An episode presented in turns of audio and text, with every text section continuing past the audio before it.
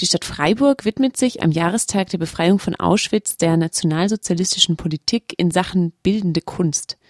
Bei der Veranstaltung am 27. Januar geht es um Kunst während des Nationalsozialismus in Freiburg. Darüber spricht die Kunsthistorikerin Antje Lechleiter in ihrem Vortrag mit dem Titel Verfolgung, Anpassung, Rückzug Bildende Kunst im Freiburg der NS-Zeit. Mit ihr bin ich verbunden. Guten Tag, Frau Lechleiter. Guten Tag, Frau Born. Wie sah denn die nationalsozialistische Kunstpolitik aus?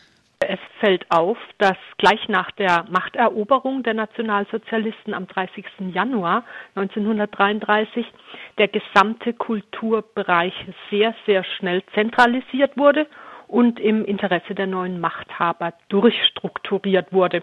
Das heißt, schon im März 1933 wurde das Reichsministerium für Volksaufklärung und Propaganda unter Leitung von Josef Goebbels eingerichtet.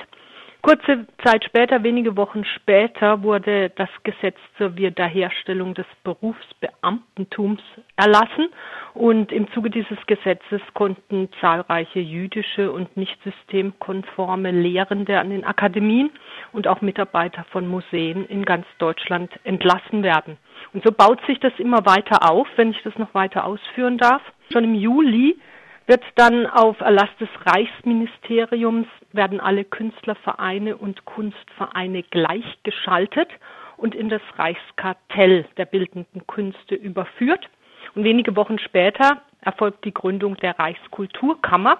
Diese Reichskulturkammer hatte sieben Einzelkammern, die sämtliche kulturellen Bereiche erfasst hat, also Musik, Theater, Schrifttum, Presse Rundfunk, Film und eben auch die bildenden Künste.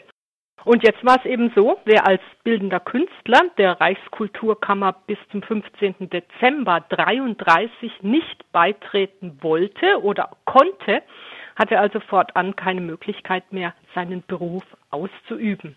Die Voraussetzung war die deutsche Staatsangehörigkeit sowie der Nachweis einer sogenannten arischen Abstammung aber man konnte natürlich auch aus politischen oder anderen Gründen unerwünschte Künstler durch diese perfide Maßnahme ganz, ganz einfach ausgrenzen. Also so sehen Sie, innerhalb von diesem Jahr 1933 wird der entsprechende Apparat aufgebaut, um die Leute auszugrenzen, die man fortan nicht mehr mit ihren Werken in der Öffentlichkeit sehen wollte.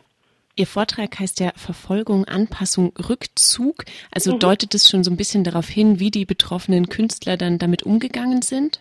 Richtig. Ich habe drei Künstler ausgewählt, die sich diesen drei Begriffen mehr oder minder zuordnen lassen. Den Julius Bissier werde ich vorstellen als Beispiel für einen Künstler, der sich zurückgezogen hat und in die innere Emigration gegangen ist. Verfolgung das ist etwas, was von diesen drei Künstlern auf Rudolf Grossmann zutrifft und ein Künstler, der sich mehr oder minder in einem, ja, so Spagat befunden hat, war Adolf Friedlin, denn an ihm lässt sich die Widersprüchlichkeit der nationalsozialistischen Kunstpolitik zeigen. Er ist in einem Spannungsfeld zwischen Ausgrenzung und Anpassung. Also er ist so ein bisschen zwischen diesen beiden Polen. Vielleicht können Sie das noch mal ein bisschen kurz anreißen, mhm. weil Sie ja über bildende Kunst im Freiburg der NS-Zeit sprechen. Also mhm. was so genau die Entwicklungen waren in Freiburg. Ja. Es ist ganz wichtig zu wissen, dass 1937 in München eine Ausstellung stattgefunden hat, die den Titel sogenannte entartete Kunst getragen hat. Und in dieser entarteten Kunstausstellung waren jetzt auf diffamierende Weise Werke zu sehen, die eben fortan nicht mehr als Avantgarde-Kunst in Deutschland zu sehen sein würden. Also es war eine Ausstellung, die eine diffamierende Herabsetzung dieser Kunst zeigen wollte. Hier waren jetzt eben die Werke zu sehen, die laut dem Jargon der Nationalsozialisten als entartet galten. In dieser Ausstellung waren also Werke der Impressionisten, Expressionisten, der Surrealisten und Dadaisten schwerpunktmäßig zu sehen.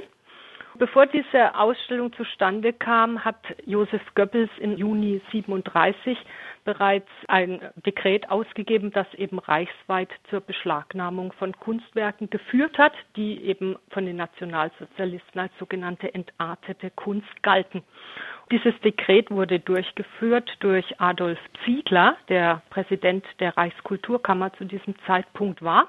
Und er ist jetzt in ganz Deutschland rumgereist und hat eben nach solchen Werken gesucht, die aus den Museen beschlagnahmt wurden und die dann wenig später in dieser diffamierenden Ausstellung in den Münchner Hofgartenarkaden zu sehen war. Das muss man wissen, denn jetzt kommen wir ja konkret zu unserer Situation in Freiburg. Denn so war es eben auch im August 37, dass nun Werner Noack, der damalige Leiter des Augustinermuseums, ein Schreiben bekam der Badischen Landesstelle des Reichsministeriums für Volksaufklärung und Propaganda. Und nun sollte eben auch Noack hier in Freiburg alle Kunstwerke melden, die eben als sogenannte entartete Kunst einzustufen wären. Das hat er auch getan und dann erschien im September ein Vertreter der Reichskulturkammer im Augustinermuseum und nahm die Beschlagnahmungen vor. Und das heißt, hier in Freiburg im Augustinermuseum waren 34 Künstler betroffen.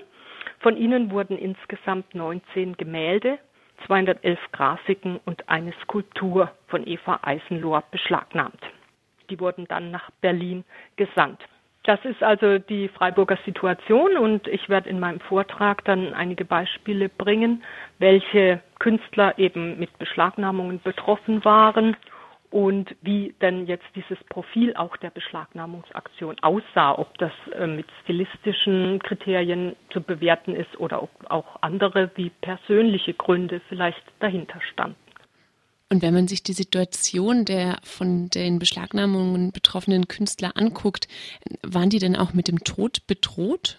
Das kann man in dem Fall nicht sagen. Also ich habe drei Künstler ausgewählt, die, wie gesagt, in die innere Emigration gegangen sind. Im Fall von Julius Bissier, er hat sich vollkommen aus der Öffentlichkeit zurückgezogen, hat nur noch nachts zu Hause bei geschlossenen Fensterläden kleine Formate gemalt.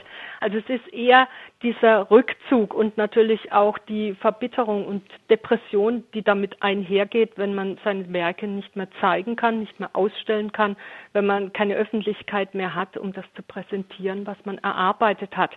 Das sind Auswirkungen, die sich, denke ich, eher in so einem psychologischen Bereich abspielen. Und gerade bei Julius Bissier hat es zu sehr schweren Depressionen geführt. Rudolf Großmann, über den ich spreche, der ist eben schon 41 gestorben und hat eben sein Akademieamt auch aufgeben müssen. Also das waren eher wirtschaftliche Einschränkungen. Mit dem Tode war definitiv von denen niemand bedroht, aber natürlich auch, weil die sich dann zurückgezogen haben. Hätten die sich politisch engagiert, hätte Großmann politische Karikaturen gemacht, wäre er sicher zumindest mit Gefängnis oder KZ bedroht gewesen.